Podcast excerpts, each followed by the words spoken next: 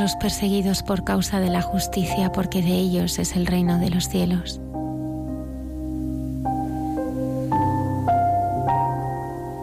Bienaventurados seréis cuando os injurien y os persigan y digan con mentira toda clase de mal contra vosotros por mi causa.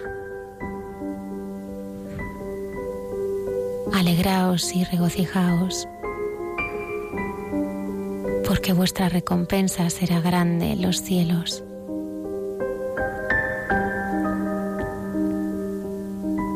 Modesto Ayepud Vera escribe a su esposa desde la cárcel el 21 de septiembre de 1936, sabiendo que una muerte violenta le esperaba al día siguiente.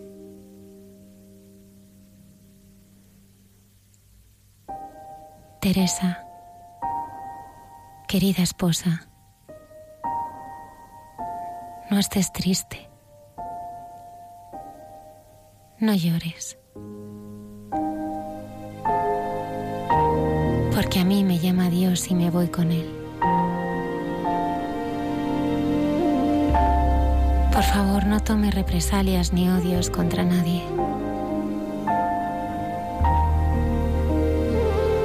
Estad serenos y tranquilos que me voy a la morada del cielo con Dios.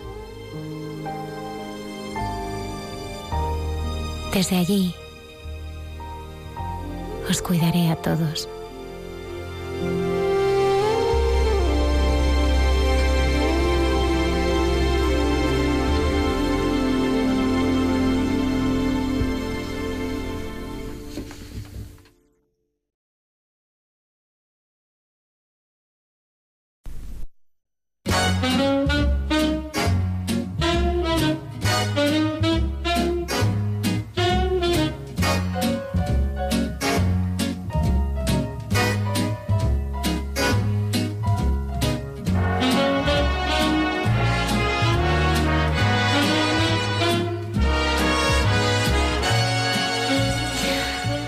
12 y 5 minutos de la madrugada. Estamos aquí en Radio María en Mucha Gente Buena. El pasado día 11, el cardenal Amato celebraba en Madrid la beatificación de 60 mártires de la familia vicenciana asesinados durante la persecución religiosa de los años 30 en España. Esta noche está con nosotros eh, Sor Ángeles Infante, hija de la Caridad, lleva 45 años dedicada a la enseñanza y ahora más eh, a estudiar la historia, el carisma y la postulación de los santos de la familia vicenciana. Buenas noches, Sor Buenas noches. Muchas gracias por estar aquí y por eh, poder compartir con todos los oyentes de Radio María la vida y el testimonio de estas personas que entregaron su vida a Jesucristo a través del martirio.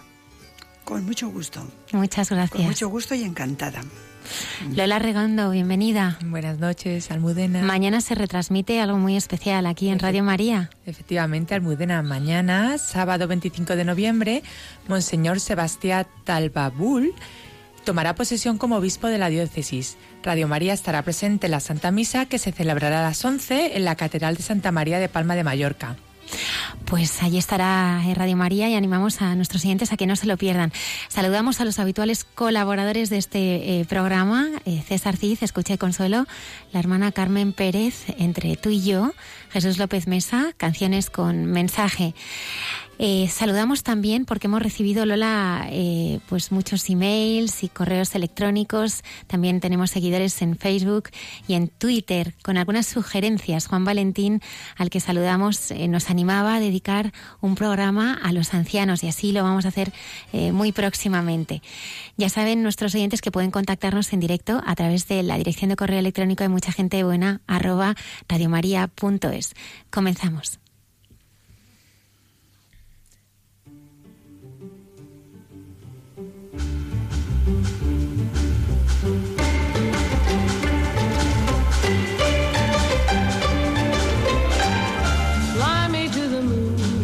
Let me play among the stars.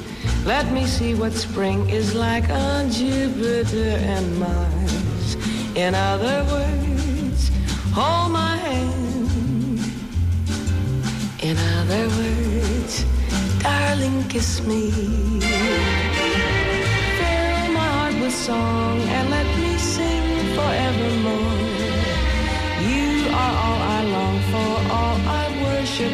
Adore.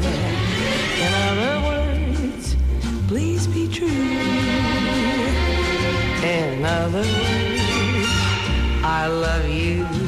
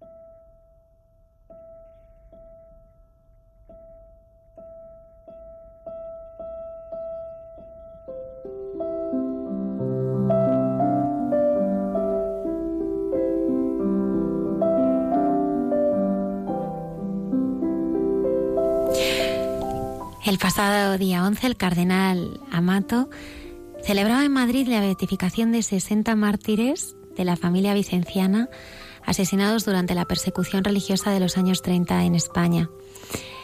Además, esta celebración se unía a la conmemoración de los 400 años del carisma vicenciano.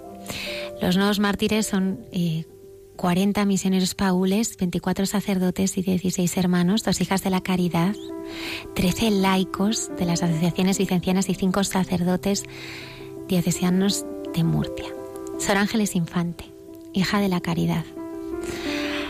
Yo creo que sería eh, bueno comenzar esta entrevista compartiendo con los oyentes y explicándoles qué es un mártir. Un mártir es un testigo de la fe. La palabra mártir significa testigo. El testigo de la fe testifica lo que ha visto y oído. Y lo que ha visto y oído de parte de Dios que da sentido a la vida es lo que le hace mantenerse firme, valiente, como nos narran los hechos de los apóstoles, que estuvo valiente y firme el diácono Esteban, cuando es apedreado y Saulo está allí, viendo lo que ocurre. Los cielos se abren y él pide perdón. Esteban pide perdón y pide perdón para aquellos que le están apedreando y quitando la vida. No tengas en cuenta, no les tengas en cuenta este pecado. Esa firmeza del mártir, esa valentía, esa parresía, ¿no? que dicen los teólogos, le viene de lo alto, le viene de dentro, le viene de la fuerza del espíritu. Por eso el mártir no es el que sufre la muerte violenta. Lo que hace al mártir es la causa por la que entrega la vida de forma violenta. La causa por la que muere.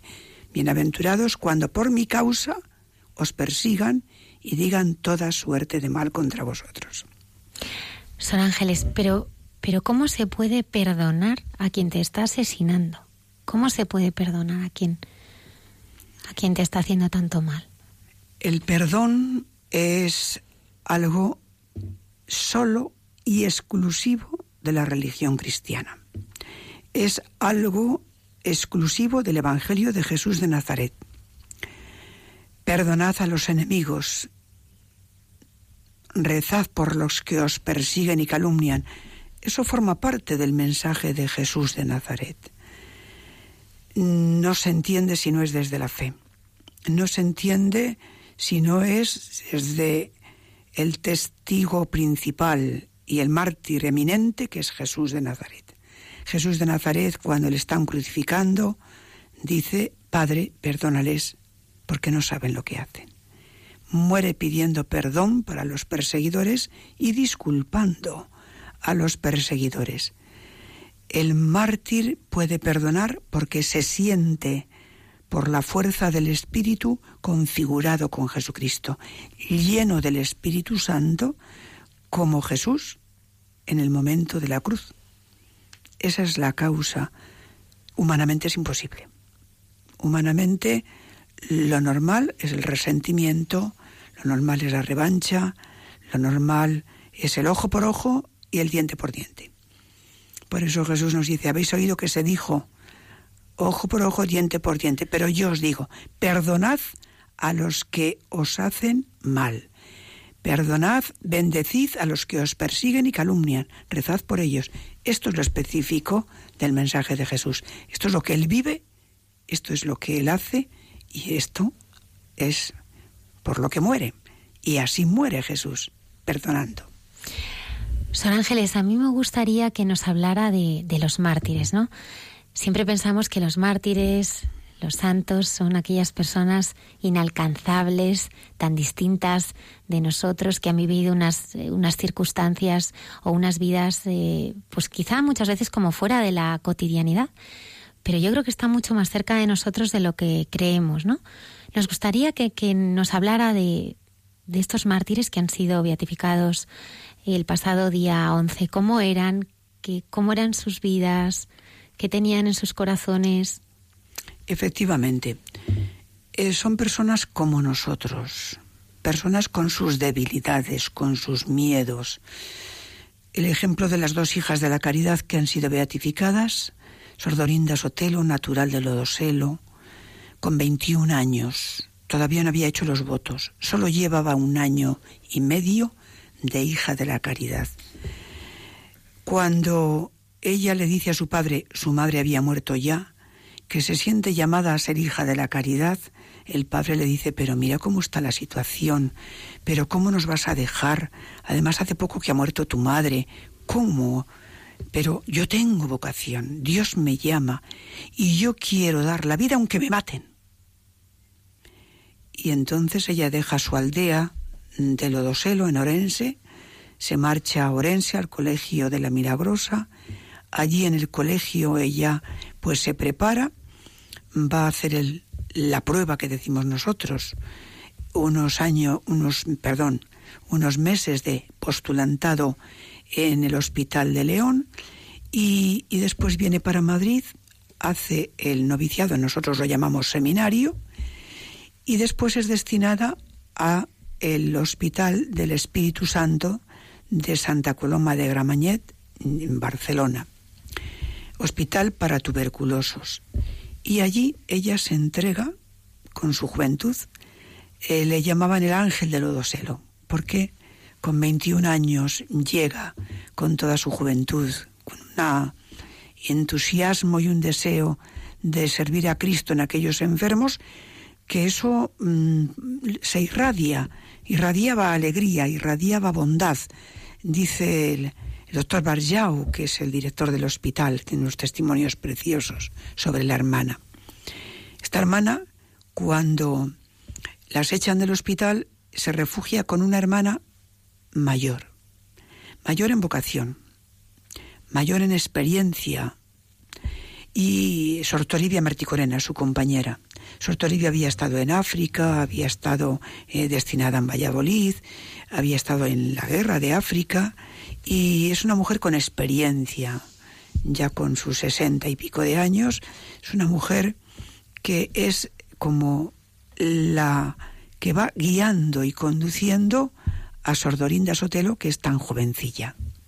Las dos se quedan en la casa de, un doctor que se le, le, prestan aquella casa para como refugio, ¿no? Y a la vez actúan como si fuesen muchachas de servicio de la casa con un niño pequeño que tiene el médico, el doctor Manresa, y entonces allí pues actúan como criadas. Cuando las van a detener, porque la portera les denuncia, cuando les van a detener, la primera que se echa a llorar es Sordorinda. Normal tiene miedo. Y se lo dice a Sortoribia, tiene miedo. Y las apresan y las llevan al Tibidabo, qué bonito, ¿no? El Tibidabo, Tibidabo. El, el, la rabasada allí, a la subida del Tibidabo, bueno, pues allí fueron sacrificadas estas dos hermanas. Bonito que la mayor aliente a la más joven, como la madre de los macabeos, que está alentando a los hijos para dar la vida en defensa de la, de la alianza, de la ley, de la religión. Pues esto es lo que hace, tiene miedo. Dorinda tiene miedo y como tiene miedo, llora. Y la hermana que fue a compañera de Sordorinda a reconocer los cadáveres, le sacó el pañuelo lleno de lágrimas y es la única reliquia que tenemos pañuelo decía Sor Aurora, compañera suya, que le reconoció que estaba mojado, mojado de lágrimas, porque tenía miedo. Los mártires han tenido miedo a la muerte. Han tenido miedo, como le tuvo Jesús. Jesús en el huerto de los olivos también lloró. También lloró. También sufrió.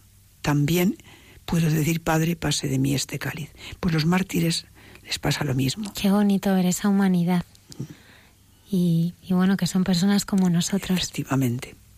¿Quién más bueno, podemos pues, recordar? Vamos a recordar un martirio del el superior de la comunidad de la Basílica de la Milagrosa, el padre José Ibáñez. El padre José Ibáñez era el superior de la comunidad de la Milagrosa, pero era también capellán del hospital de San Nicolás para convalecientes, que está en lo que ahora es José Abascal. Entonces José Abascal 20. Este padre era el capellán y el día 25 de julio se celebra la fiesta de Santiago Apóstol. Las hermanas habían sido despedidas. Las hermanas al servicio de los enfermos habían sido echadas del hospital. Estaban los enfermos solos con unas cuantas milicianas. Este padre va a celebrar la misa el día de Santiago a las 5 de la mañana, pero ya estaba prohibido en Madrid celebrar misa. Estaban prohibidos todos los actos religiosos. Estaba Dios, era un Dios prohibido en Madrid el 25 de julio de 1936. Él celebró la Eucaristía y había cometido un delito civil. Después de celebrar la Eucaristía le detienen, le llevan al Ateneo Libertario de Chamberí, que estaba en lo que es hoy nuestro colegio y entonces también Colegio de la Inmaculada Marillac. Y allí le, juzgan y allí, por eh, ese delito de desobediencia civil, cuando Dios está prohibido celebrar la misa, es un delito y es condenado a muerte. Lo llevan a la dehesa de la villa. Y en la dehesa de la villa, ya al anochecer del día 25, lo fusilan y creen que lo han fusilado. Pero la bala resbaló. Y entonces el padre le pasó la bala, pero no le mató. Él pues como era capellán de hospital, se, se contiene la hemorragia y él estuvo la noche pues ahí en la cuneta de la dehesa de la villa luchando y a la mañana en cuanto amanece él se pone de pie y se marcha a ver si encuentra algún refugio, alguien que le pueda acoger en su casa. No encontró. Y se encontró con unos milicianos que iban a la dehesa de la villa a recoger los cadáveres para quemarlos de los que habían matado el día anterior, compañeros del padre Ibáñez. Entonces, al verle vivo, pero bueno, le cogen y le llevan otra vez al Ateneo Libertario de Chamberí, instalado en la calle García de Paredes 39, colegio de la Inmaculada. Y allí, de allí, le hacen todo tipo de acusaciones, de afrentas, le llevan a los jardines del Hospital San Nicolás, donde yo vivo ahora. Fue hospital. Y allí le desnudan, le dejan totalmente desnudo dos mozalbetes de unos 16 años, dicen los testigos, cogen unos látigos, flagelación. Le hacen caminar en cuclillas y andando, y los mozalbetes pegándole igual que la flagelación de Jesús. Después de darle unas cuantas vueltas, le descuartizan. Primero le cortan las orejas para que no escuche más confesiones le cortan las manos para que no dé más bendiciones y después lo trocean unos, unos milicianos, carniceros. Esto lo vieron todos los enfermos desde las ventanas del hospital. Son cinco pabellones y como todo este esta pasión del padre Ibáñez la hicieron a pública subasta y a plena luz del día el 26 de julio, lo vieron. Y son los que han testificado de cómo muere el padre. Antes de empezar a descuartizarlo, sí que él dio la bendición, signo de perdón. Los mártires mueren como Jesús, perdonando, bien con gestos, bien con palabras, mueren poniendo su vida en las manos del Padre, Padre en tus manos, encomiendo mi espíritu, y mueren confesando su fe, la fe que ha dado sentido a su vida. Por eso la mayoría morían diciendo y gritando, viva Cristo Rey. Viva Cristo Rey no es un grito fanático, es una profesión de fe que resume que su vida tiene sentido a la luz del credo. Ángeles, y, para ti, eh, bueno, que llevas eh, preparando ¿no? todas estas causas tantísimo tiempo, ¿qué ha significado eh, la convivencia diaria con todas estas, con todos estos mártires? ¿En qué te ha cambiado?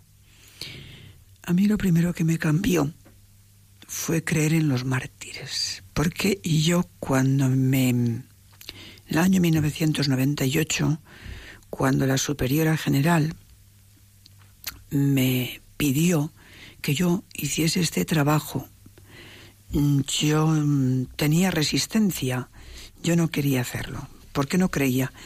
Mm, acababan de ser beatificadas las carmelitas de Guadalajara y entonces, pues, había muchos comentarios negativos, hubo muchos comentarios negativos en aquellos momentos.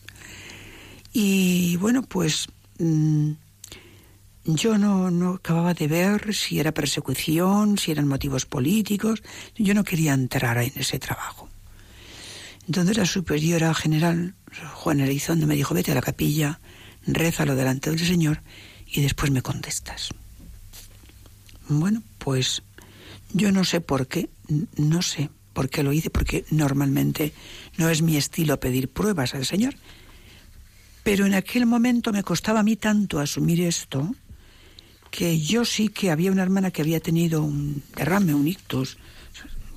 María Jesús García, un vive esta hermana, está en Rabe de las Calzadas, en Burgos, que mm, eh, estaba en, el Ramón y Cajal, en el hospital Ramón y Cajal, y habían dicho que no había solución, que se iba a morir. Y a mí me salió del alma, pues, pues no sé por qué, me salió, Señor, si tú quieres que yo haga esto, dame una prueba, que se cure esta hermana, porque yo estoy tan, tan, tan sorprendida que me pidan esto, y, tan confusa que no tengo luz. ¿Y cómo me voy a comprometer en algo que no, que no creo? Que, tengo tanto confusión, tanta confusión. Y entonces, bueno, pues esta hermana al día siguiente empezó una mejoría inexplicable, sale de la UBI, esta hermana se recupera inmediatamente y yo de cabeza dije, Señor, lo tengo que hacer. Empecé a creer, empecé a creer en la octava bienaventuranza bienaventurados cuando por mi causa os persigan. Y empecé a entender experiencialmente que en la persecución hay bienaventuranza, pero hay una bienaventuranza que nace de la fe. Y hay una felicidad que nace de la fe y que es inexplicable para quien no tiene fe, porque es, es no se puede explicar.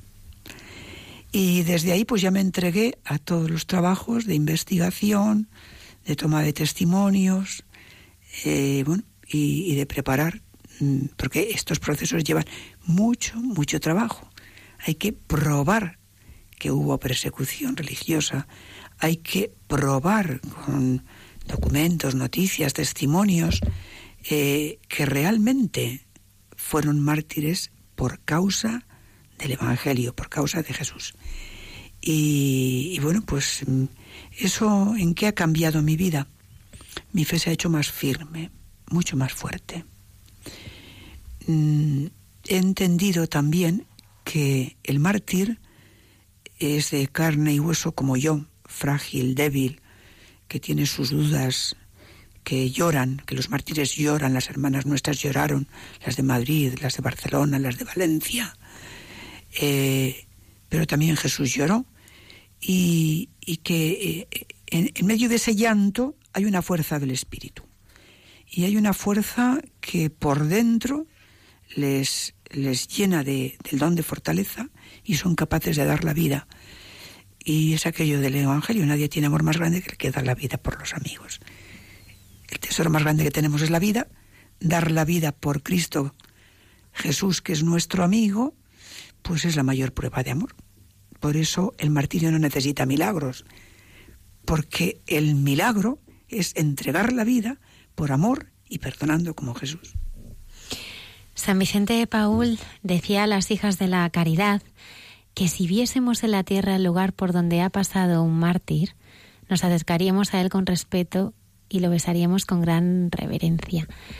¿Qué sientes cuando recorres los lugares que, en los que han vivido y, realizaron su misión estos mártires? ¿no? Ahora pues pienso en la Basílica de la Milagrosa o en el Cerro de los, de los Ángeles. Bueno, pues yo lo que siento es devoción, siento emoción, siento mm, eh, ganas, emulación, deseos de superación y de vivir la fe como la vivieron ellos y, siento mucho respeto, mucho respeto. Eso que decía San Vicente, ¿no? San Vicente nos decía que los que venimos a la compañía de las hijas de la caridad o a la congregación de la misión, tenemos que estar animados del espíritu de martirio. Primero, el martirio de la caridad diaria, que ese es más importante, y luego, luego pues lo que dice la eh, Constitución Lumen Gentium en el número 42. La Constitución Lumen Gentium en el número 42 nos dice que el, el martirio es un don que se da a algunos, a pocos, no se da a todos. No se da a todos. Y porque no se da a todos, hubo hermanas que dijeron que no eran hijas de la caridad cuando las iban a perseguir. Y hubo hermanas que se afiliaron a la CNT y al Partido Comunista para salvar la vida. Pocas, muy poquitas, pero las hubo. Y luego pidieron perdón. Y qué bonito cuando el director de las Hijas de la Caridad, Padre Adolfo Tobar, les escribe y les dice, vengan, no sientan vergüenza. Ustedes no recibieron el don del martirio, que es un don. No lo recibieron. Como no lo recibieron, el miedo pudo más que la entrega de la vida y la valentía de confesar la fe. Vengan. Y conservamos en los archivos pues los carnes de esas hermanas que luego han sido extraordinarias. Yo las he conocido y bueno, pues hermanas ejemplares, pero no tuvieron el don del martirio, no lo recibieron y por eso en aquel momento sintieron miedo, eran jóvenes, miedo a la muerte y a la muerte violenta y dijeron, no somos hijas de la caridad. No, no, no, no. Si nosotros, mire, mire, íbamos a ir ahora mismo al sindicato de la costura de la CNT para decir que nos, es que no, no, no, que nosotros no. Hemos recorrido la vida de alguno de los beatos, pero me gustaría preguntarte, ¿hay alguno que especialmente te haya tocado el corazón, además de los que has comentado? A mí me, me gusta mucho, mucho, mucho un joven, el más joven de todos, 19 años, Rafael Yuc, valenciano. Este joven estudió en Madrid, en el Colegio de Chamberí de los Maristas, frecuentaba la Basílica de la Milagrosa y era congregante mariano, hijo de María, de la sección joven de la Basílica de la Milagrosa. Muere el padre, entonces se trasladan a Valencia y al trasladarse a Valencia, pues él ya mm, se va con su madre a Valencia. Y allí eh, han matado a su cuñado, que era farmacéutico, en Picasen. Y él tiene que hacerse cargo de la farmacia con 19 años. Es estudiante de la universidad y se queda al frente de la farmacia. En la botica, en la farmacia, tiene un cuadro de la Virgen muy bonito, un cuadro de la Virgen con el niño que está en una actitud maternal, y entran unos milicianos y dicen, ese cuadro que hace ahí está prohibido, fuera. Y empiezan a blasfemar, a proferir injurias contra la Virgen. Y él se planta y dice, aquí mando yo. Esta es la farmacia de mi familia y aquí mando yo. Y aquí yo no permito que se injurie a la Madre de Dios, que es mi madre. Y no permito que se blasfeme. Y bueno, pues eh, los milicianos y una miliciana que iba con ellos, dicen, pero ¿cómo vais a dejar ahí a ese guaperas, a ese mozalbete que se enfrenta con nosotros y que nos reta? Ese no tiene derecho. Le cogen, le llevan a silla, a la cárcel y le condenan a muerte. Eh, un joven valiente, un joven con 19 años, con una vida por delante, que por defender a la Madre de Dios, ¿eh? y murió invocando a la Virgen, a la Madre de Deu, como dicen los valencianos. ¿eh?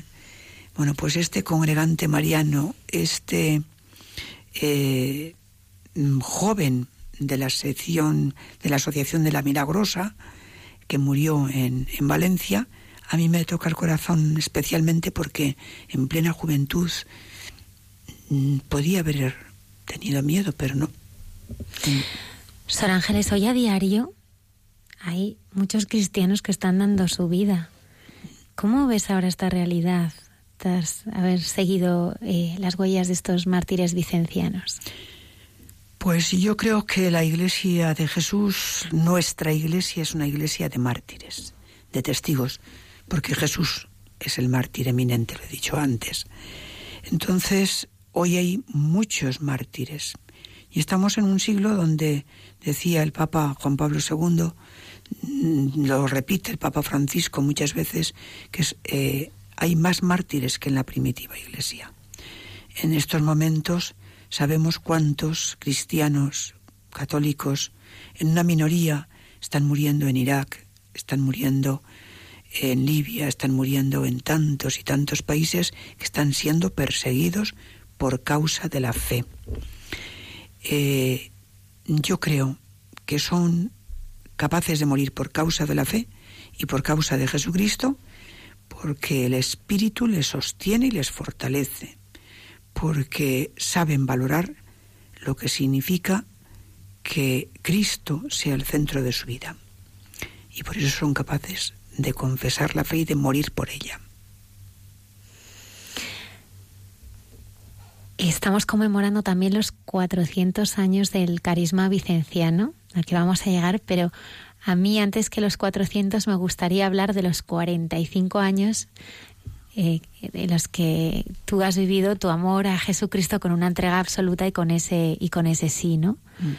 ¿Cómo te conquistó a ti el Señor para ya eh, bueno, pues llevar a su lado con, con tanto amor, con tanta dedicación, ya 45 años. Pues 45 dedicada a la educación, 55 hija de la caridad.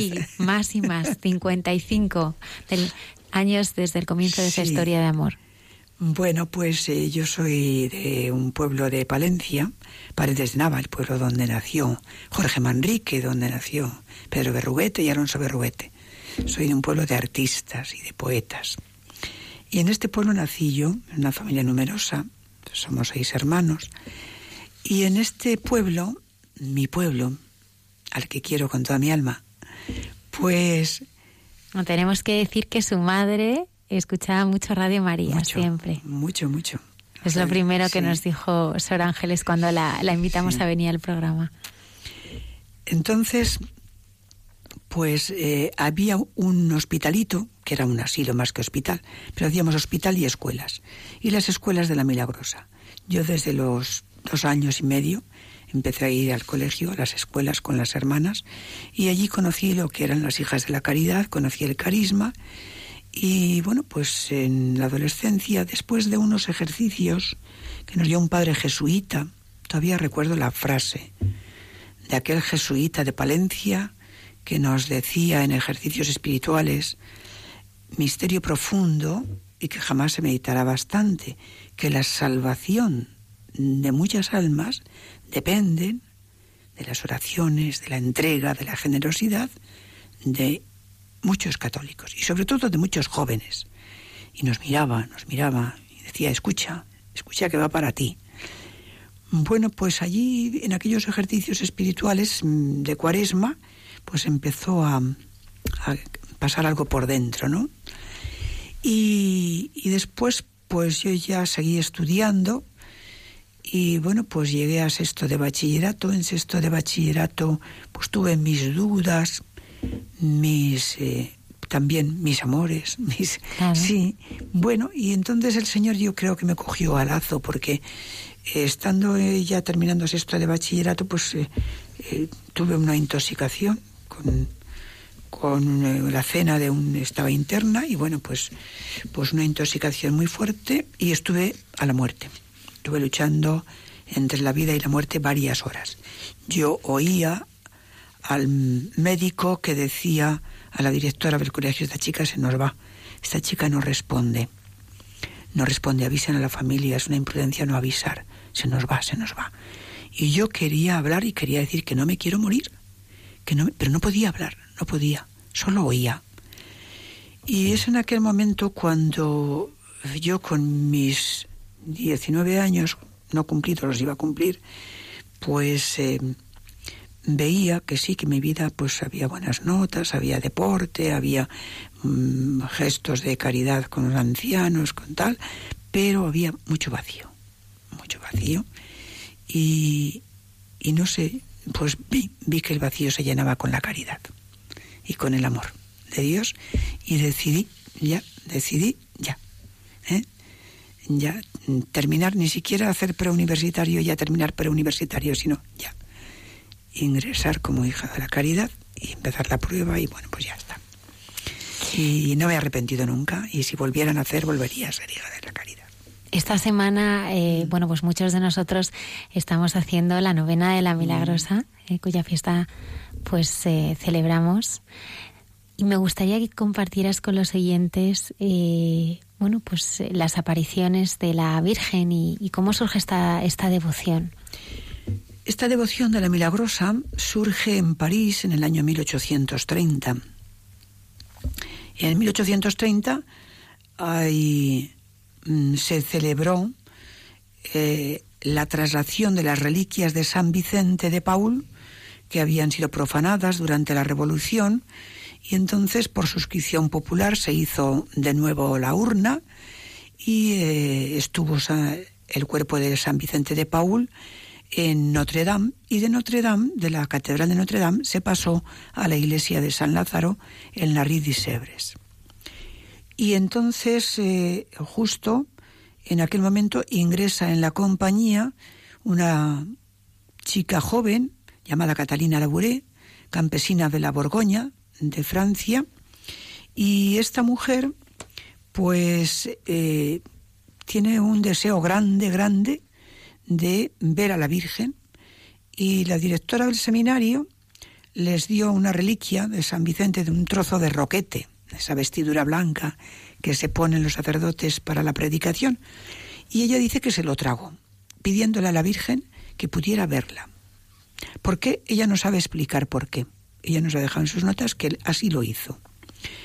Entonces, la noche del 18 8 de julio al 19 de julio de 1830, ella se acuesta y cuenta que oyó una voz a medianoche que le decía, Catalina, Catalina, levántate, la Virgen te espera.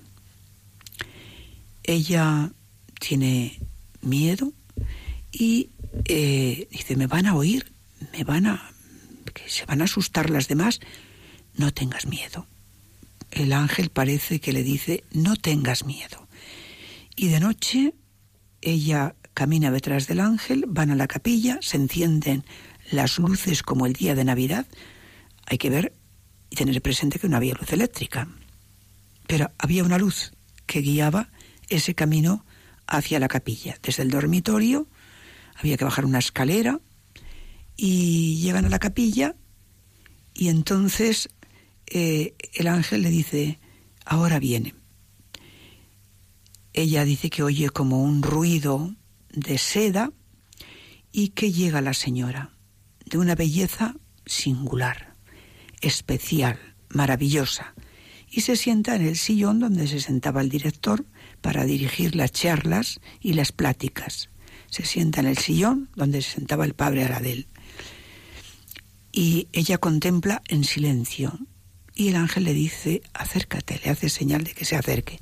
Y ella se acerca de rodillas, apoya sus manos, nos dice ella, sobre las rodillas de la Virgen y escucha y habla. ¿Cuánto tiempo? Ella tiene la impresión de que son dos largas horas. Dice, fueron los momentos más dulces de mi vida, imposible de olvidar. Y en esa primera aparición del 18 de julio por la noche, la Virgen le confía una misión muy difícil, pero muy difícil, porque acababa de terminar la Revolución Francesa hacía unos años. Con motivo de la Revolución se suprimieron todas las congregaciones, se suprimió la compañía de las hijas de la caridad. De cuatro mil hermanas volvieron dos mil después de la Revolución.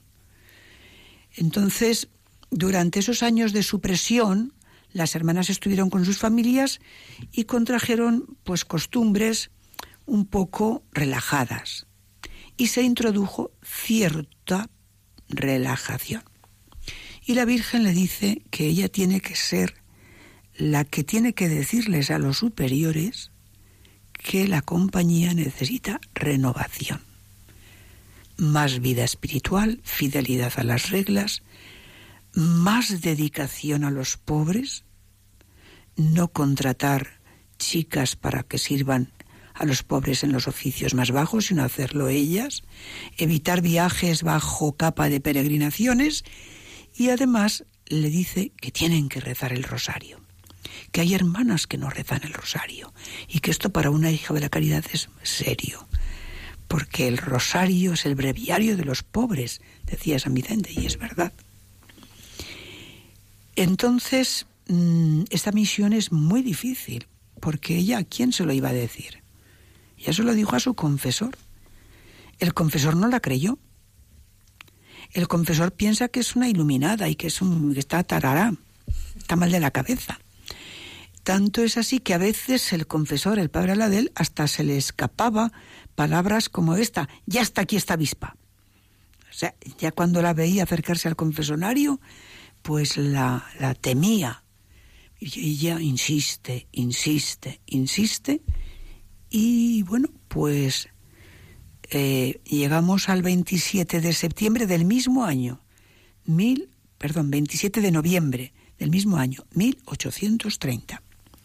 Y el 27 de noviembre de 1830, estando en la oración por la tarde, ella ve a la Virgen, la ve la misma señora con la misma belleza, la describe muy bien en sus escritos, con un manto azul, y con eh, una bola, dice ella, una bola entre las manos cerca del corazón, rematada por una cruz, y ella escucha una voz interior que le dice, esta bola que ves, esta esfera representa al mundo entero, está en mis manos, lo presento al Señor, a Francia en particular y a cada alma, a cada persona que quiere ponerse en mis manos, yo lo ofrezco al Padre. Dicho esto, dice ella que la desapareció la esfera y la Virgen baja las manos y las pone como una madre cuando enseña a caminar a su hijo pequeño, en posición de acogida. Y en esa posición de acogida, con las manos abiertas, empiezan a salir unos rayos de luz de las manos, y ella en esa luz interior, esa iluminación, escucha estas gracias, estos rayos que ves, simbolizan las gracias que yo derramo sobre las personas que me las piden, sobre las personas que las piden con fe. Los puntos negros que ves que no brillan son las gracias que no puedo conceder porque no me las piden. En la aparición del 18 de julio de 1830, le había dicho la Virgen, di a todas las personas que quieran venir que vengan al pie de este altar. Aquí las gracias serán concedidas. Ella vuelve a recordar aquello y vuelve a escuchar aquello. Venid al pie de este altar. Aquí las gracias serán concedidas. Y de repente dice ella que ese óvalo donde ve a la Virgen con la medalla en esa fase de acogida y de apertura y de iluminación de los rayos, alrededor una jaculatoria que decía, oh María, sin pecado concebida, rogad por nosotros que recurrimos a vos. No se había definido el dogma, se va a definir en 1854. Entonces aparece ya, oh María, sin pecado concebida. La medalla de la Virgen es la medalla del cielo, la medalla de la milagrosa, la medalla de los pobres. Se da la vuelta la medalla y ve el reverso de la medalla. En el reverso de la medalla, el mismo óvalo, están bordeado de estrellas, doce estrellas, y en el centro la M de María, unida a la cruz. Y debajo de los extremos de la M, el corazón de Jesús, bordeado por la corona de espinas, y el corazón de María, clavado y atravesado por una lanza, la profecía de Simeón, ¿eh? la espada. Haz acuñar, una vez que ella ve la medalla, la contempla, la mira, se queda en su retina, bien, bien con ella, la Virgen le dice, haz acuñar una medalla conforme a este modelo y que se difunda, que se difunda esa medalla. ella se lo cuenta al confesor. De nuevo va al padre Aladel y el padre Aladel está esta chalada. No la cree, no la cree y ella insiste. Vuelve a insistir. La Virgen está triste porque no se hace caso a su mensaje. Hay que acuñar la medalla. Ya tanto insiste que en el año 1832 el padre Aladel habla con el arzobispo, que venga la vidente, y la vidente dice que no va, porque a ella se le pide desde su interior que guarde silencio. Por eso cuando Pío XII la canoniza, en 1947 va a definirla como la santa del silencio. ¿Por qué? ¿Por qué ella guarda silencio? Ella guarda silencio porque en su interior está escuchando que la Virgen le ha dicho que se lo diga a los que la dirigen y a los que gobiernan la compañía y a los que gobiernan la Iglesia, pero que no lo diga ella, sino que se lo diga a los que la dirigen espiritualmente, que es el Padre Aladel, que son sus superiores, y a estos a la autoridad de la Iglesia. ella quiere ser fiel a lo que la Virgen le ha pedido. Ella calla, ella no va, y Monseñor de Quelén, el arzobispo de París, Monseñor de Quelén, se aventura. Se aventura a mandar a hacer la medalla sin haber comprobado la autenticidad de las apariciones. ¿Por qué se aventura? Por la insistencia, porque se le dice que es la voz de la Virgen y porque en 1832 París está invadida de cólera. Es el gran cólera que el 32, 33 y 34 asoló media Europa y se hacen dos millones de medallas, empiezan a repartir las medallas y el cólera de 1832-33, la gente se cura, se cura, reciben la medalla y se curan, y se curan, y se curan. Y la gente empieza a llamar a la medalla medalla milagrosa. Y se hacen más emisiones de la medalla. Y se reparte la medalla por el mundo entero. En España también llegó entonces.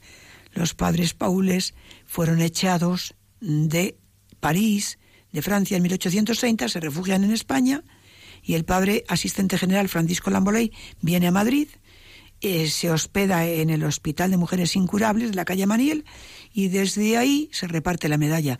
Y es un hermano de el visitador de España, padre Fortunato Feu, el que establece en Madrid una fábrica en la calle Mesón de Paredes, la fábrica de medallas Feu que ha existido hasta hace muy poquito tiempo y ha fabricado millones de medallas.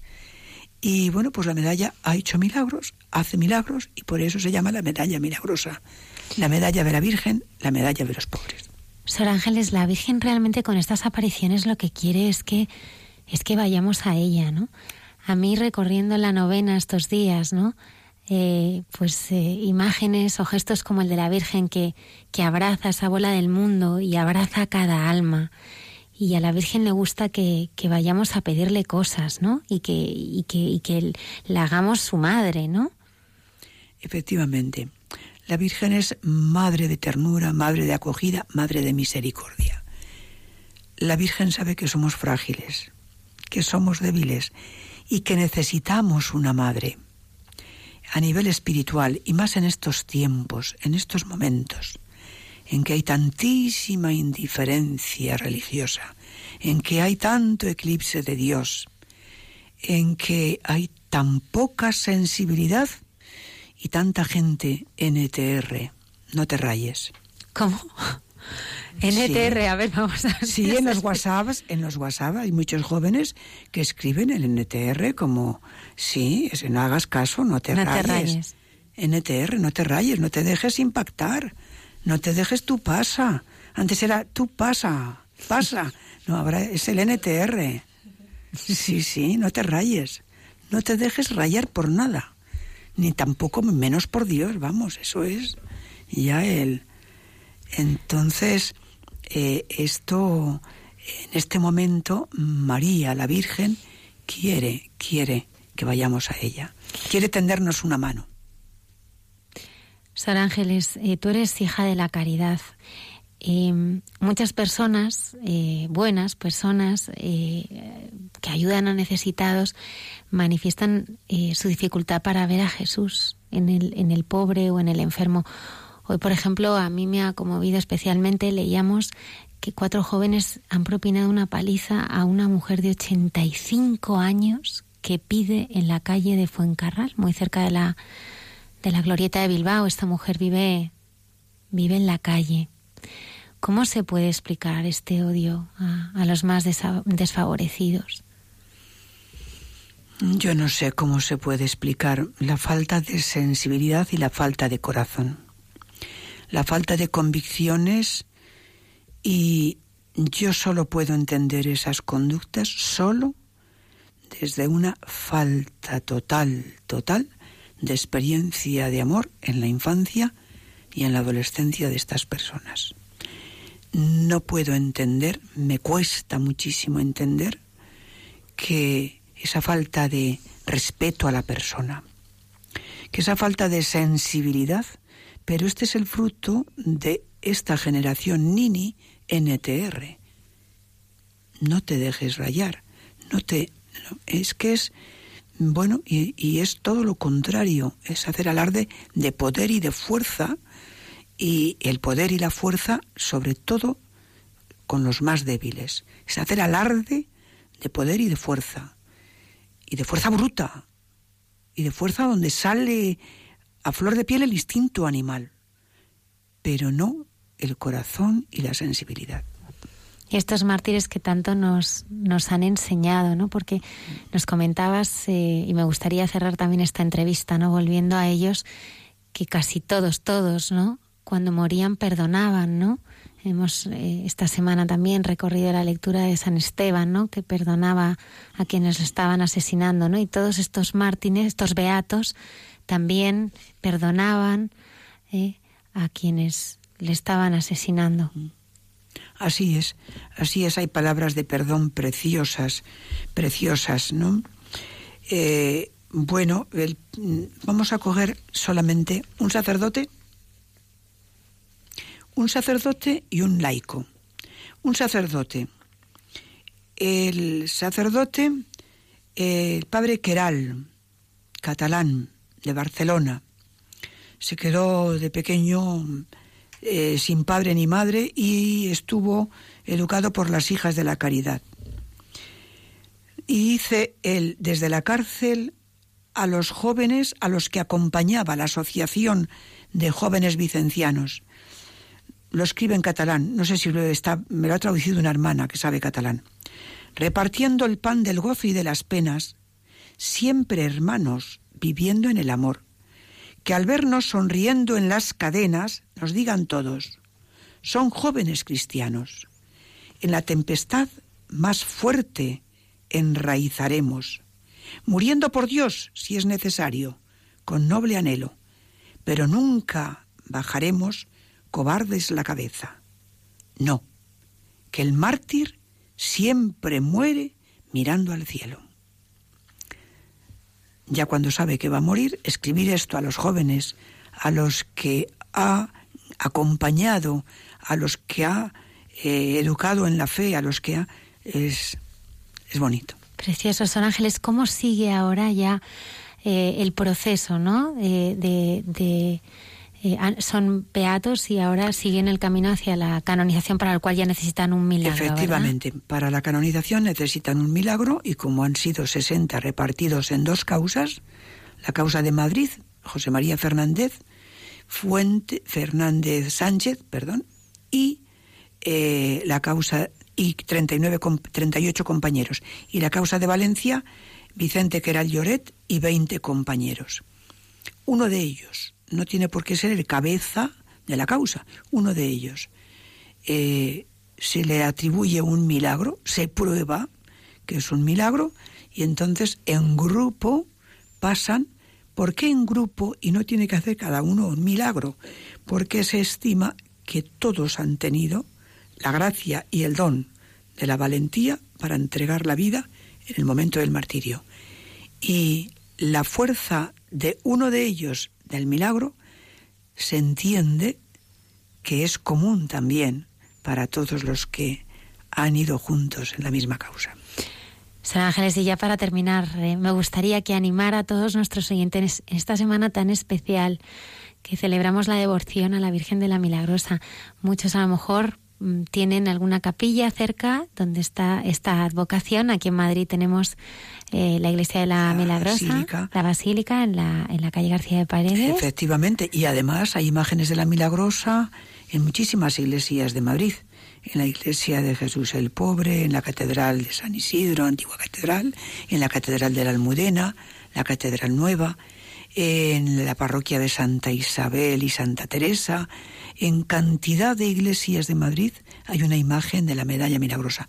La primera iglesia que tuvo fue la de San Ginés y la de San Cayetano. A la vez de esas dos iglesias entra la primera imagen de la milagrosa en Madrid, 1847.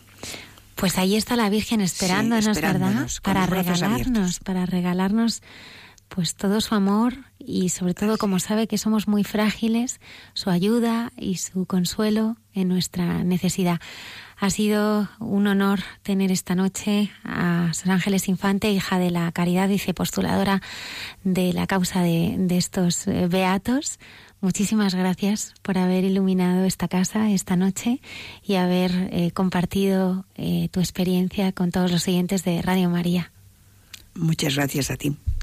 Encantada, Almudena, de haber estado aquí y haber podido compartir la fe y el amor a la Virgen y la fuerza tan maravillosa del carisma de la caridad. Muchas gracias.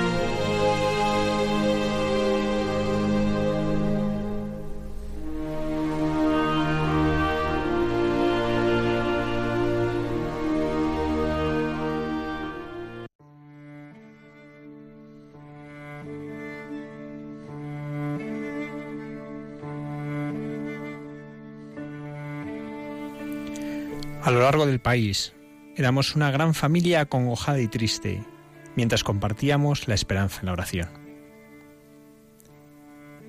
Este país era Chile en 2010, y estas palabras son de uno de sus obispos al explicar la ola de solidaridad y de comunión en la oración que unía a todo Chile y a personas de tantos lugares del mundo, que seguían con esperanza el rescate de los 33 mineros que quedaron sepultados tras un derrumbe en la mina San José de Copiapó.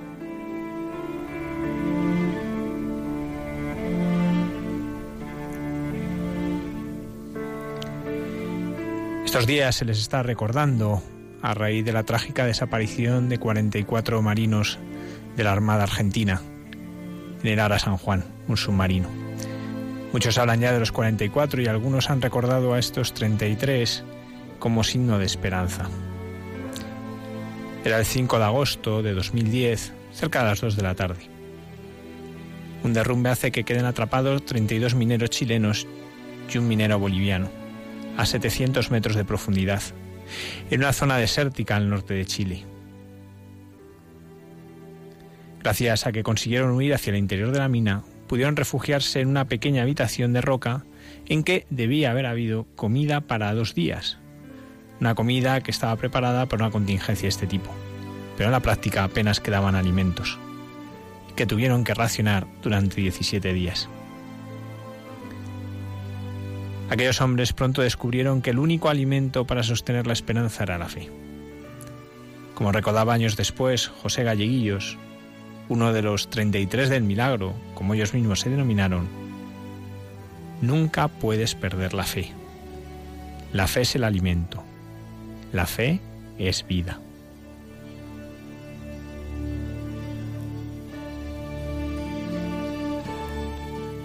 En la superficie, el primer intento de rescate fue un fracaso total y se abandonan las tareas de rescate al considerar que no había esperanzas de poderlos rescatar con vida. Pero la insistencia de las familias hizo que se hiciesen nuevos intentos. Familiares, amigos se desplazan a las cercanías de la mina y emplazan el llamado Campo Esperanza, un lugar en que sobre todo se hace lo que se hace rezar. Monseñor Quintana, era el obispo de la diócesis, mandó trasladar la venerada imagen del santuario de Nuestra Señora de la Candelaria de Copiapó, algo que raras veces se había realizado. Este santuario es uno de los más antiguos que hay en Chile. Pues se pidió que se fuese trasladada al campo Esperanza.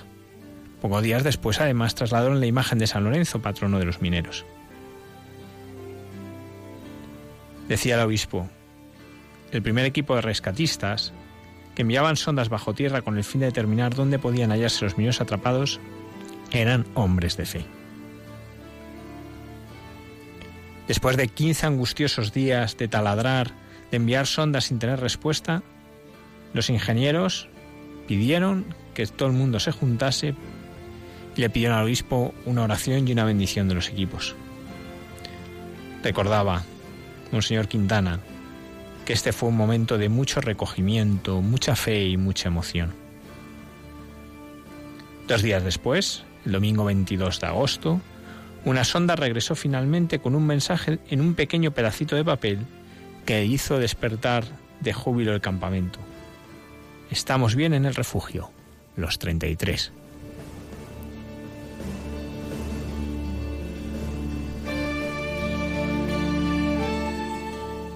En uno de los mensajes posteriores, el minero Mario Nicolás Gómez Heredia, de 63 años, que dirigía a su esposa Lila, le decía, Estoy bien, gracias a Dios, paciencia y fe. Dios es grande. La ayuda de nuestro Dios nos avaló.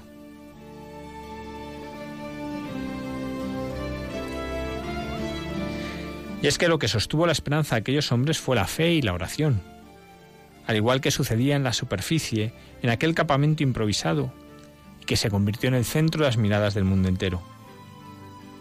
Curiosamente, Luis Arzúa, que fue el primero que se pudo escuchar, decía, años después. Cuando rezamos, no rezábamos para que nos rescataran, sino para que la gente de afuera no nos abandonara. Parecía imposible el rescate, Pero la oración de unos por otros sostuvo la esperanza y se consiguió encontrar una manera de poder rescatarlos. Lo llamaron Plan San Lorenzo, en honor a su patrón. Los trabajos de rescate comenzaron el miércoles 13 de octubre, aniversario de la última aparición de Fátima, y a la Virgen de Fátima encomendaron todas las labores de rescate. Para asombro del mundo, tras casi de 70 días de estar sepultados, los 33 mineros fueron rescatados, sacándolos uno a uno en intervalos de casi una hora en una cápsula especialmente diseñada para el rescate.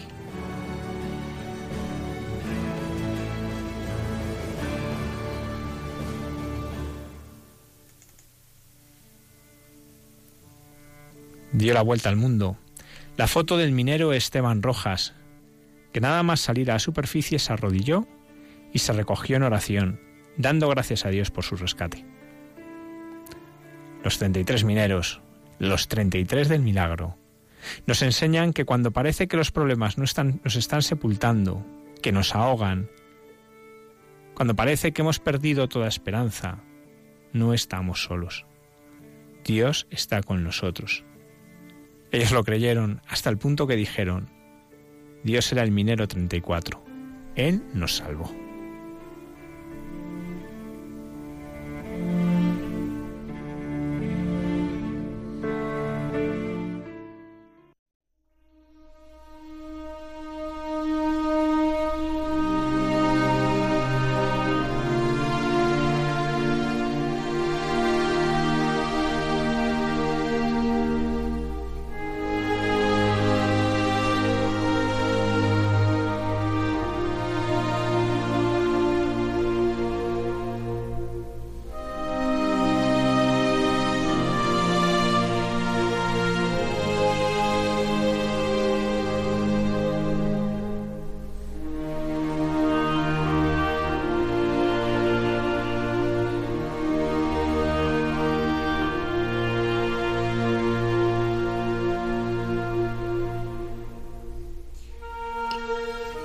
Hemos escuchado No abandonaron la esperanza con el padre Javier Mairata y ahora escucha y consuelo de la mano de César Cid, esa mirada cristiana al sufrimiento.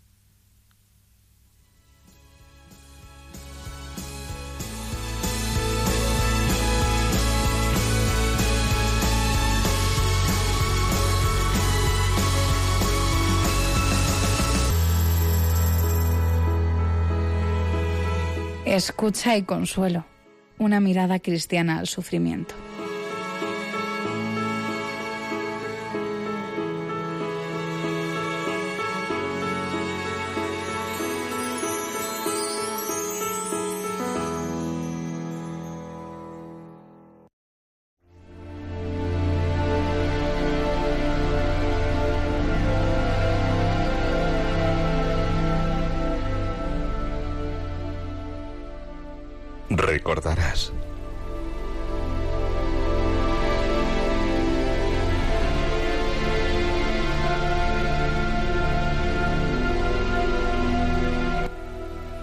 De perfil como sin mirar, ladeando la vida que te queda, resguardada ya en el silencio de lo indecible.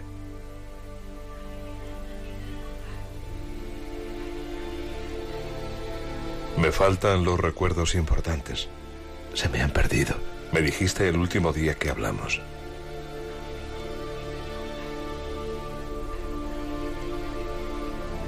Tenías olvidar los momentos memorables de tu existencia, hermana. Me temo que lo que fuimos se queda en algún lugar que habitamos, en el tacto de las personas que quisimos, en la mirada de quienes nos amaron. Será tu ausencia incesante la que hablará de ti en cada momento. Es la distancia sagrada y sutil que nos separa del vivir venidero, ese eterno que te espera en la luz, para rescatar los escombros de lo que fuimos. Olvidarás antes de irte, para que la luz bañe tu alma, sin prejuicios y sin miedo.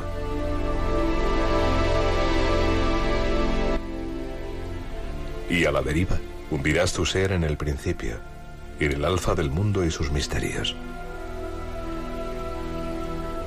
volverás a ser para Dios. Y recordarás entonces, solo para el amor, solo para la vida.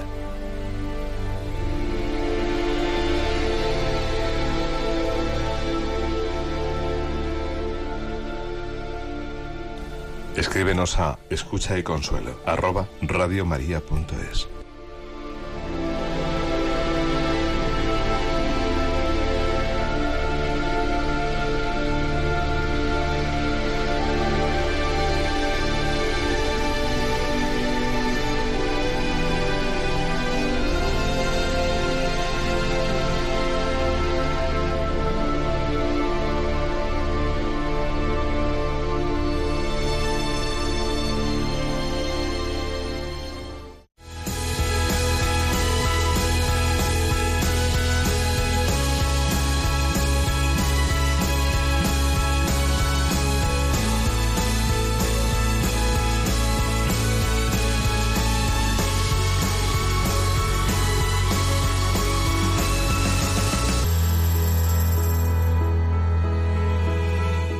Escucha y consuelo.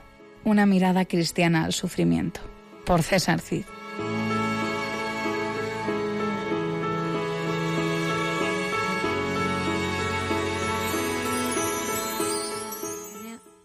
Una y dieciocho minutos de la madrugada. Seguimos aquí en directo en Radio María. Hay mucha gente buena.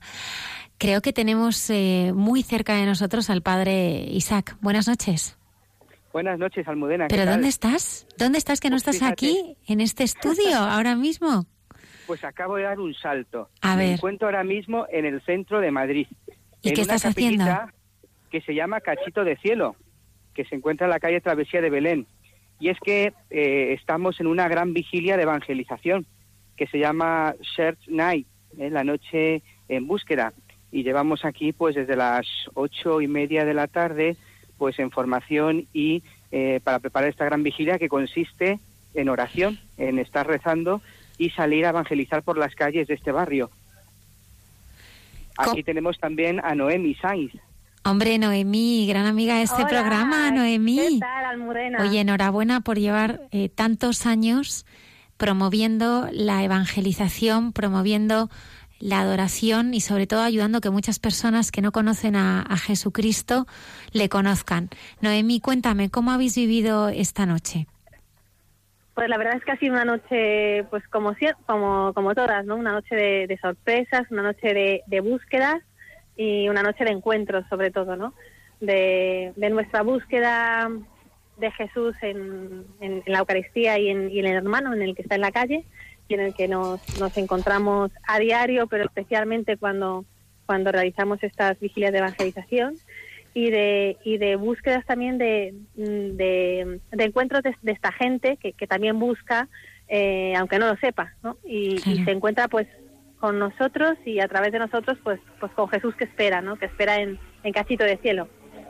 Noemí, ¿por qué, por qué tu llamada durante, bueno, ya, ya bastantes años, ¿no? ¿Por qué esta llamada eh, tan fuerte, ¿no? A dar a conocer al Señor a través de la, de la adoración, de la contemplación, a tanta gente que, que, como tú dices, está buscando, pero ni siquiera sabe que está buscando, ¿no?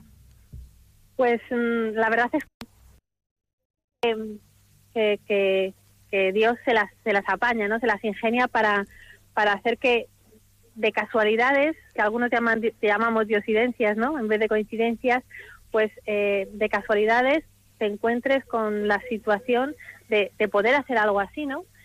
Y creo que cuando, cuando se te da esta oportunidad, pues no puedes negarte. Simplemente pues pues tienes que hacerlo, ¿no? Mm, tienes que, que ofrecer lo que a ti te ha sido te ha sido regalado y nosotros no hacemos más que eso, o sea, ni yo ni, ni toda la gente que, que me ayuda en la organización de, de las vigilias, ni la gente que participa, pues como ha participado hoy otras veces el Padre Isaac, o sea, cada uno de nosotros somos pobres instrumentos y ponemos lo poco que tenemos pues a su disposición para que, que haga lo que lo que él pueda, que es todo, ¿no? ¿Hay alguna experiencia que te haya marcado, no? Porque supongo que en esas noches también pues entráis en contacto con mucha gente, ¿no? Gente que realmente eh, pues eh, eh, os puede dar la mano, otras sin embargo pues pasan de largo. Eh, ¿Hay alguna experiencia que puedas compartir así con los con los oyentes en esta en este caso en concreto eh, pues eh, curiosamente pues mucha mucha gente ha habido gente que ha dicho que sí no pero ha habido gente que ha dicho que no y curiosamente eh, con lo que me quedo es con, la gente que ha dicho que no pero pero que ha dicho que no con pues con, con, con cierta admiración no con, con sorpresa pero también eh, o sea me, me ha hecho reflexionar sobre tantas veces que no somos capaces de acercarnos al otro por miedo, ¿no? Es como, bueno, no le voy a decir a este compañero de trabajo o no le voy a decir a esta persona nada de lo que yo creo, que, que yo creo que es uno de los fallos que tenemos mm, los católicos muchas veces, ¿no? Como por respeto, como por, por vergüenza, por, por qué va a pensar. o- y sin embargo salimos a las calles de Chueca y vemos que gente que es absolutamente contraria a lo que pensamos y que hay muchísima que entra, ¿no? Y que te sorprende de esa manera, ¿no? Pero incluso el que el que se niega a entrar te lo dice como, pues, pues te escucha, se para, se detiene con respeto, te dice que, que, que muchísimas gracias, que, pero, pe- pero lo acoge, ¿no? Acoge lo que le has dicho, te comprende. Entonces, mm, mm, me ha hecho pensar en eso, ¿no? En, en, en, que debemos atrevernos, ¿no? Y no solamente para, para conseguir mm, que la gente se convierta o para que la gente en este caso entre, sino por todos, ¿no? Simplemente por el hecho de dar a conocer lo que vivimos. No sé si tenemos ahí también al padre Isaac para preguntarle cómo, cómo, cómo ha vivido y esta noche sobre todo también en esa capilla de adoración perpetua que significa eh, bueno pues eh, esa alegría ¿no? de, de poder invitar a gente a, a contemplar y, y a estar con Jesús porque con Jesús qué bien se está verdad Pues sí, efectivamente, Almudena. Ha sido una experiencia preciosa de que la gente cuando cuando entraba a la capilla y contemplaba la custodia tan grande.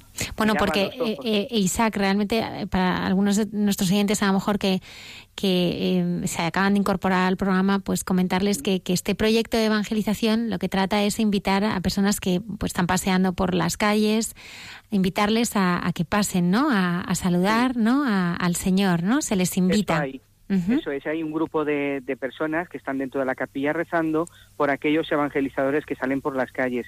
Entonces estos evangelizadores van acercándose a la gente y les van a- haciendo una invitación a acudir al Señor a presentarle cualquier petición, cualquier situación que están viviendo dentro del corazón.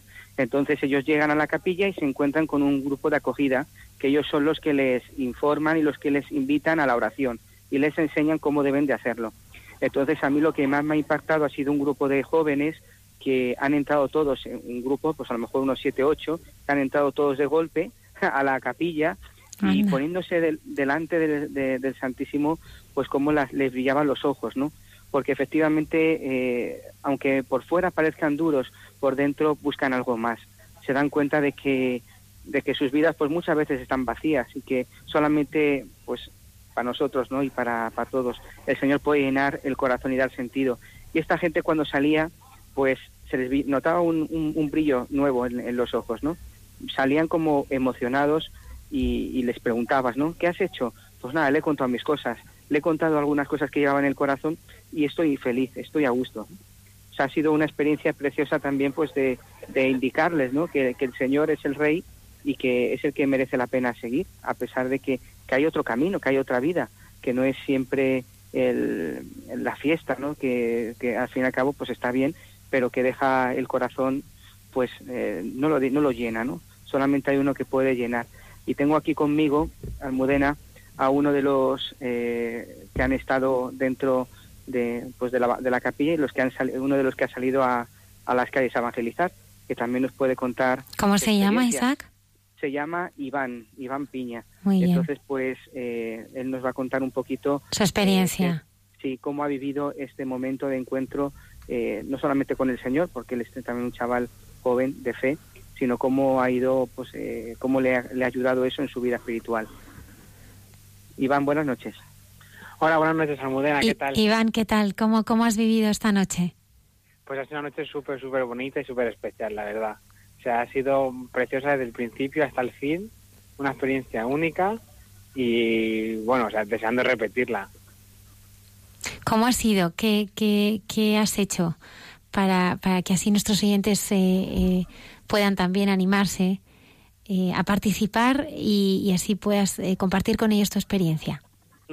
Pues mira, nosotros hemos llegado aquí, como bien ha dicho el padre Isaac, sobre las ocho y media y, y, pues ha llegado un momento en, en- en la oración ¿no? en la que han preguntado pues que quiénes se sienten llamados por Dios para, para salir a anunciar el Evangelio por las calles.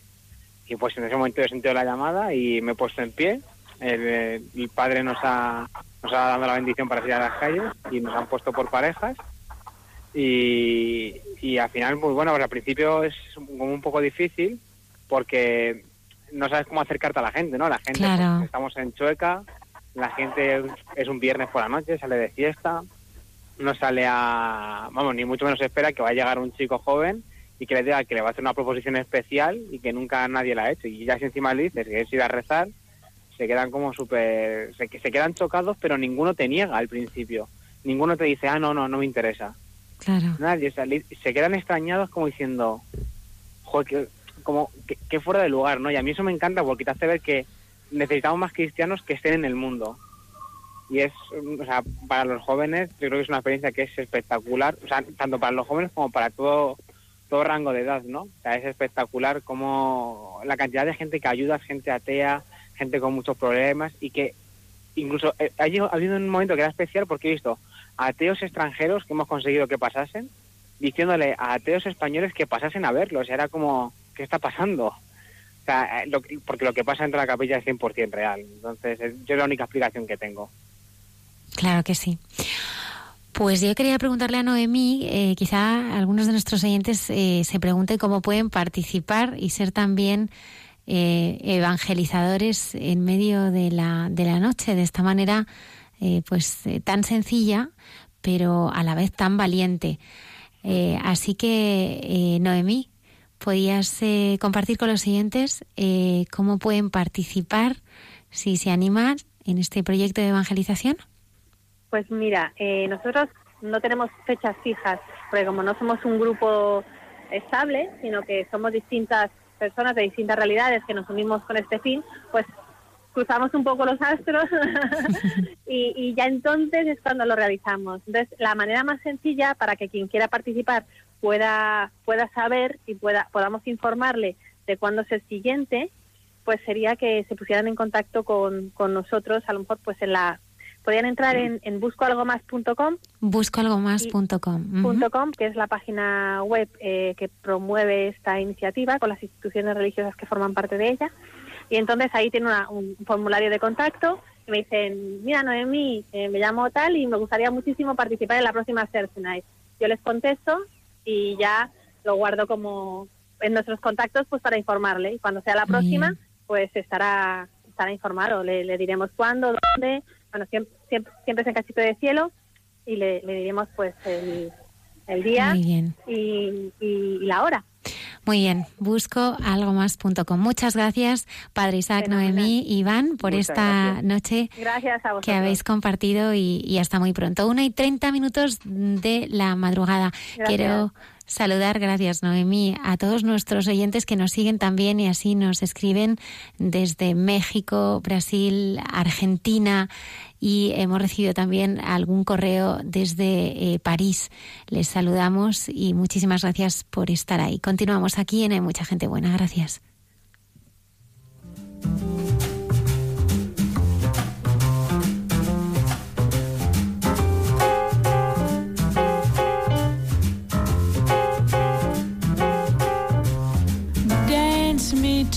Beauty with a burning violin.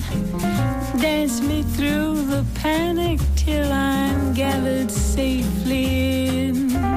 Lift me like an olive branch and be my homeward dove. Dance me to the end of love. Dance me to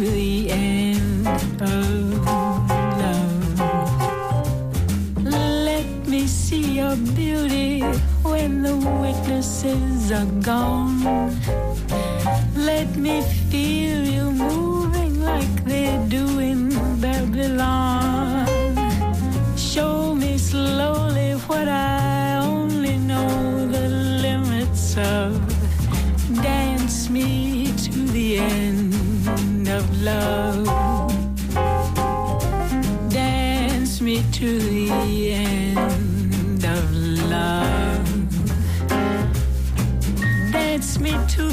Wedding. Now dance me on and on. Dance me very tenderly and dance me very long.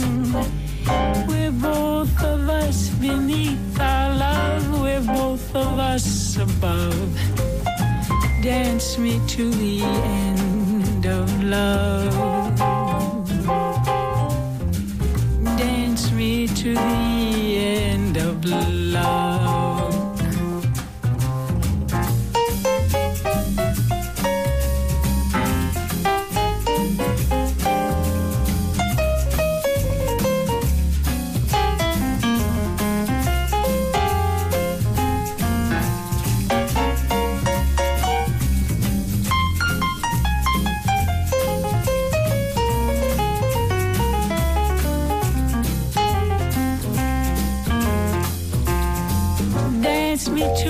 children who are asking to be born. Dance me through the curtains that our kisses have outworn. Raise a tent of shelter now, though every thread is torn. Dance me to the end of love.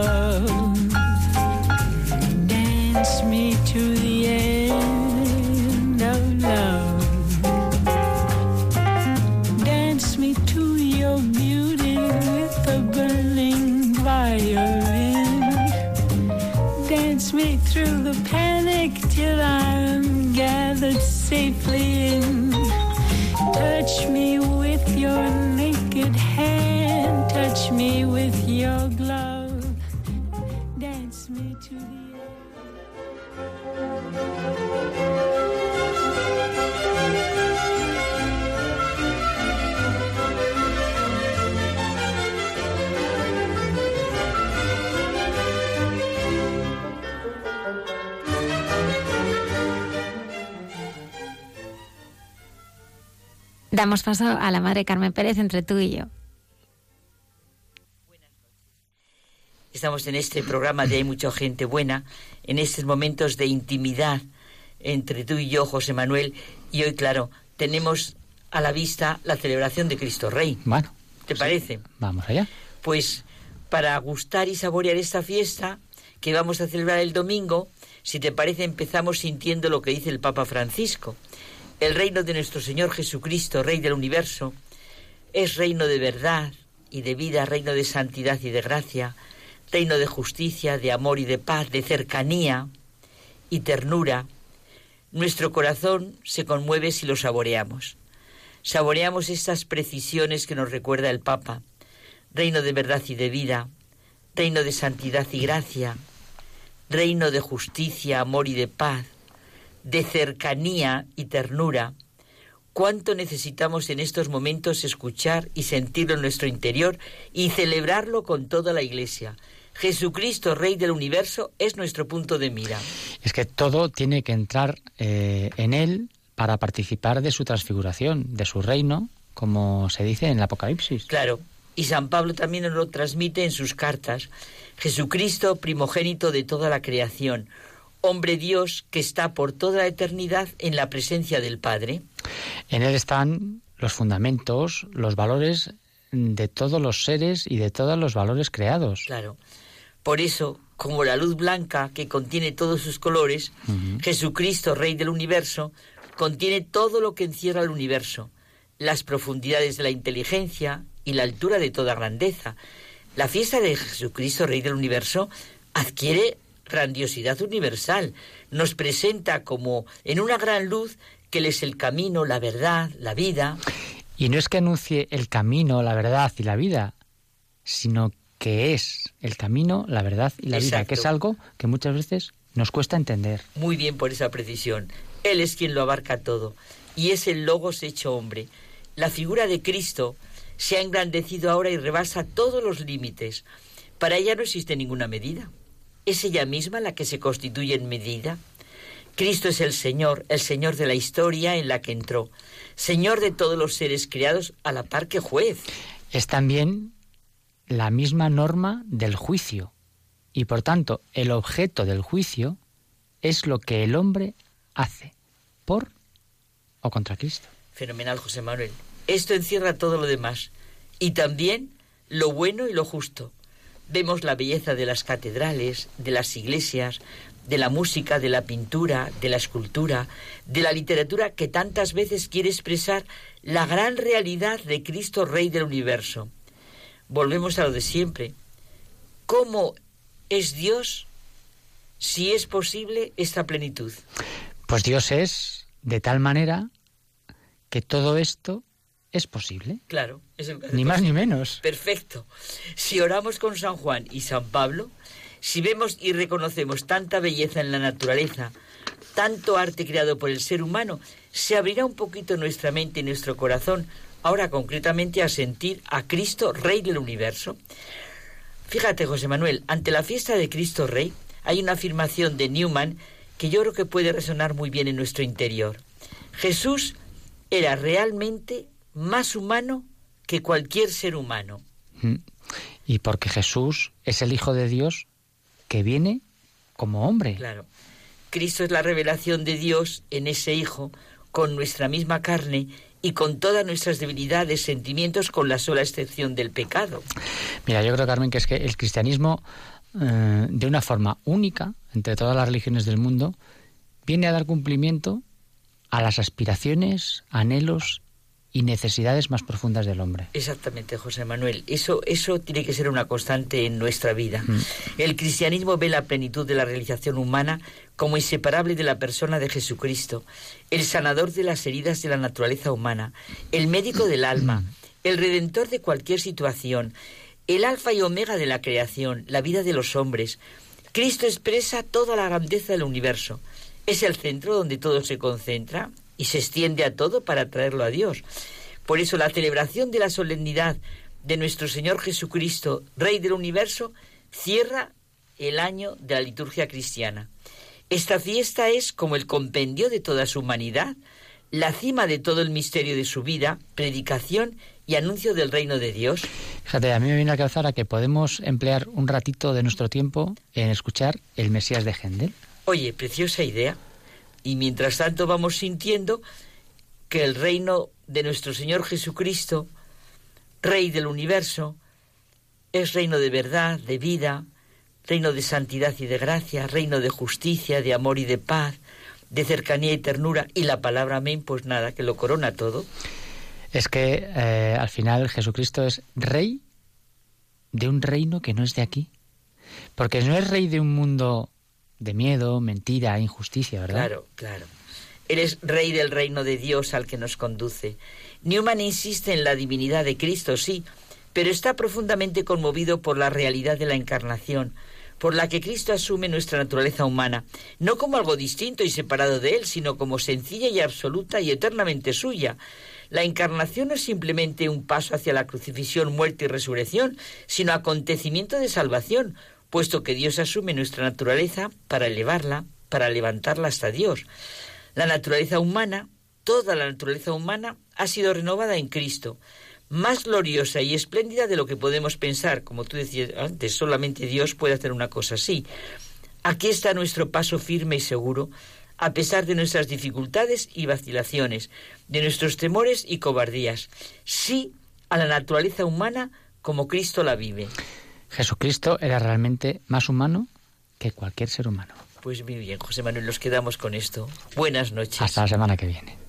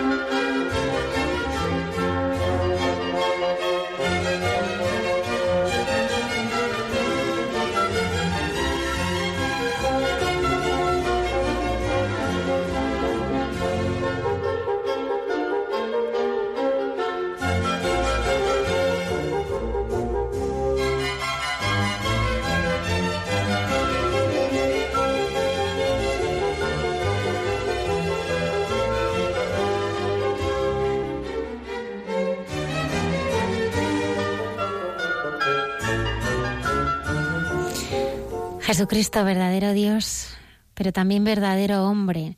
A mí me conmovía cuando Sor Ángeles Infante, hija de la caridad, eh, nuestra invitada esta noche hablaba de, de, esa humanidad también de los, de los mártires, como ellos también lloraban, como Jesús lloró, como ellos también tuvieron miedo, como Jesús también tuvo, tuvo miedo, pero nada les impidió cumplir, cumplir la voluntad del Señor, ¿no?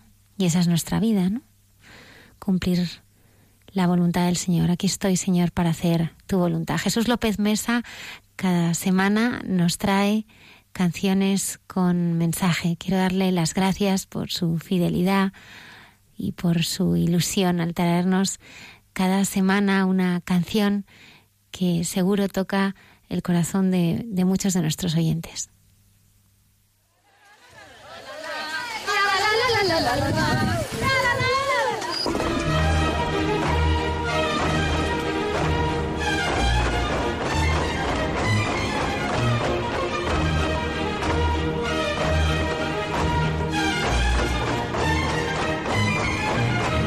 Canciones con mensaje con Jesús López Mesas.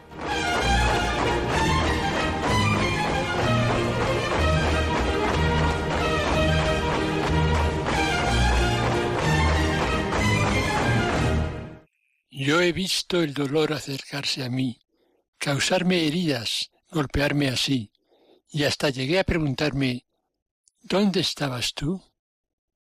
He hecho preguntas en mi aflicción, buscando respuestas sin contestación, y hasta dudé por instantes de tu compasión.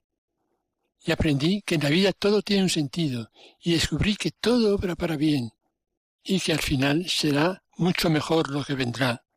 Es parte de un propósito y todo saldrá bien. Siempre has estado aquí. Tu palabra no ha fallado y nunca me has dejado. Descansa mi confianza sobre ti.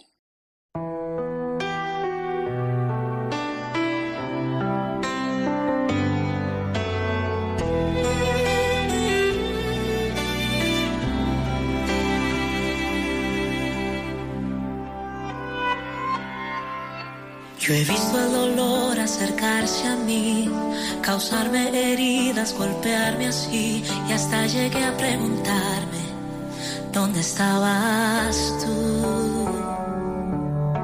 He hecho preguntas en mi aflicción, buscando respuestas sin contestación, y hasta dudé por instantes de tu compasión. Y aprendí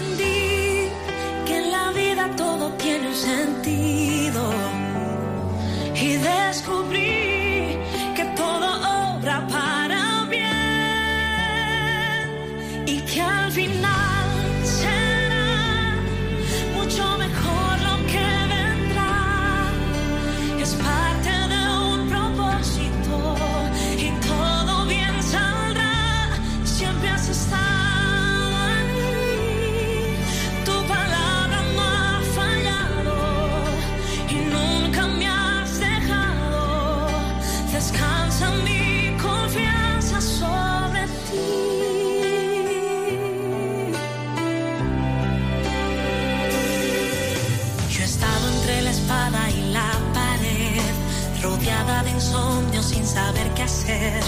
pidiendo a gritos tu intervención. A veces me hablaste de una vez, en otras tu silencio solo escuché. Qué interesante tu forma de responder.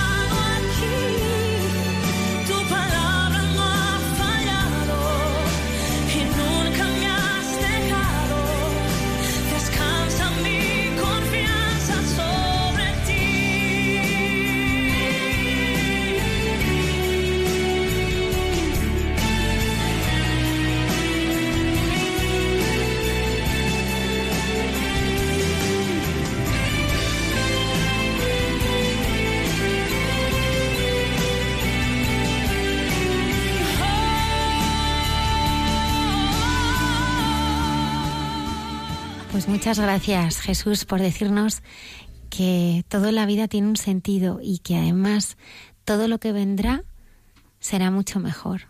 Gracias por, por darnos siempre esperanza y por esta oración que has compartido con todos los oyentes. Una 47 minutos de la madrugada. Lola Redondo nos trae cada semana las historias de gente buena, esas historias que, bueno, pues nos hacen sonreír, eh, seguir confiando en que, bueno, pues en este mundo hay mucha gente buena, como los protagonistas de este programa. Sí, Almudena. Además, en este caso es una historia muy bonita. Eh, la historia comienza con Talía, una niña de apenas 16 meses que nació con una enfermedad muy grave. Le diagnosticaron una enfermedad del hígado rara y era mortal. Los padres ya advirtieron a, o sea, los médicos ya advirtieron a sus padres que la probabilidad de que Talía sobreviviese más allá de dos años era muy pequeña. Talía debía someterse a un trasplante si quería vivir. Y mientras estaba en lista de espera, los padres contrataron a una niñera para que la cuidara tanto a ella como a sus hermanos. Llevaba meses en lista de espera, pero no aparecía ningún donante válido. Su niñera, al ver que no encontraba un donante válido, decidió someterse a las pruebas y resultó compatible con la niña. Llevaba solo dos meses cuidando de ella, pero ni se lo pensó. Y comunicó a la familia que quería donar parte de su hígado a Talía. Los padres no podían creer que una persona que casi no conocían fuera tan generosa con ellos, pero lo mejor es que ella dice que siendo un bebé que ni siquiera podía pedir ayuda, nunca lo vi como un gran sacrificio, más aún pensando que este gesto podría salvarle la vida. Como ves, Almudena, un auténtico ángel. Absolutamente. Pues muchas gracias, ¿eh? Modelo inspirador esta, esta semana. Nos quedan ya escasos minutos para terminar eh, este programa. Me gustaría, Lola, que recordáramos a nuestros oyentes los medios que hay para ponerse en contacto con nosotros. Sí, por supuesto. Os animamos a todos los oyentes a que nos sigan en Facebook, en Twitter y en Instagram. Arroba hay mucha gente buena. Y hay mucha gente buena, arroba radiomaria.es. Sí, por supuesto, para todos los mails, que siempre estamos pendientes y contestamos a todas vuestras sugerencias y propuestas. Muchas gracias por, por habernos acompañado esta noche aquí en el programa. Nosotros pues estamos todos los viernes aquí puntuales a nuestra cita en Hay mucha gente buena. Así que os esperamos eh, el próximo viernes. Gracias también a todos los que nos seguís a través de los, de los podcasts. Eh, ya que al ser el programa tarde nos escribís y nos decís que muchos de vosotros durante la semana se lo descargan y al ir al trabajo o al preparar la cena, algunas madres nos comentaban, escuchan nuestro programa. Pues muchísimas gracias por, por vuestra, por vuestra fidelidad, fidelidad y, cariño. Hasta el próximo programa. Aquí estaremos en Hay Mucha Gente Buena. Gracias. I don't know why I didn't come. I don't know why I didn't come. I don't know why I didn't come.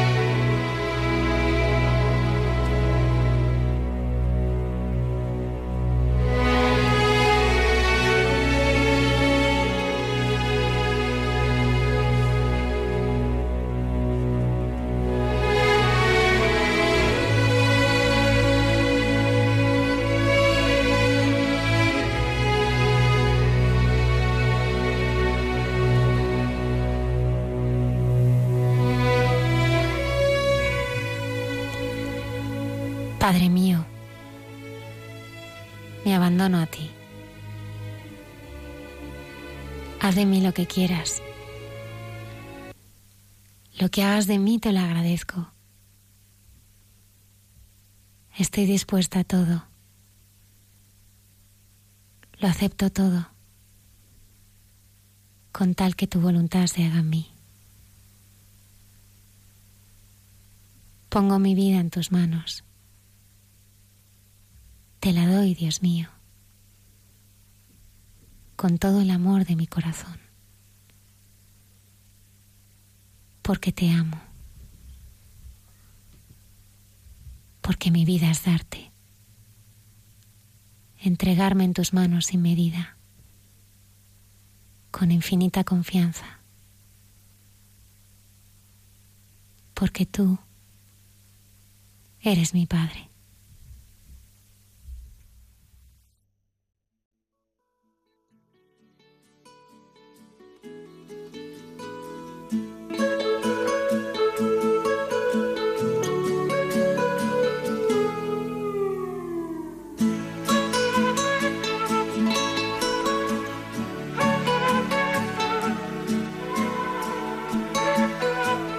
Y así finaliza en Radio María. Hay mucha gente buena. Un programa dirigido por Almudena Delgado.